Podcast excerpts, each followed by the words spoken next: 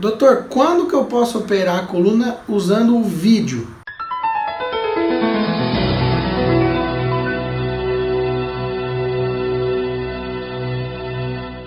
Pessoal, a cirurgia por vídeo da coluna é indicada naqueles casos em que a gente vai fazer descompressão no canal medular. Ou seja, uma hernia de disco e uma estenose, por exemplo. Ou quando você tem alguma alteração degenerativa que tampa o seu canal da medula na saída do nervo, uma estenose foraminal, por exemplo.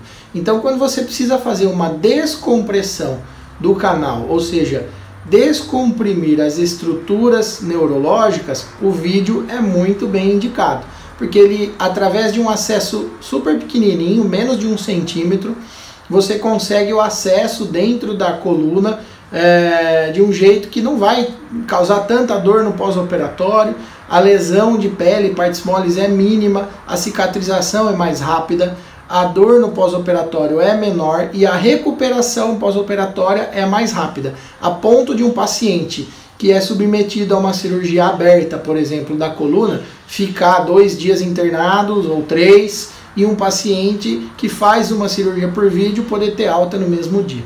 Obrigado, pessoal. Até a próxima.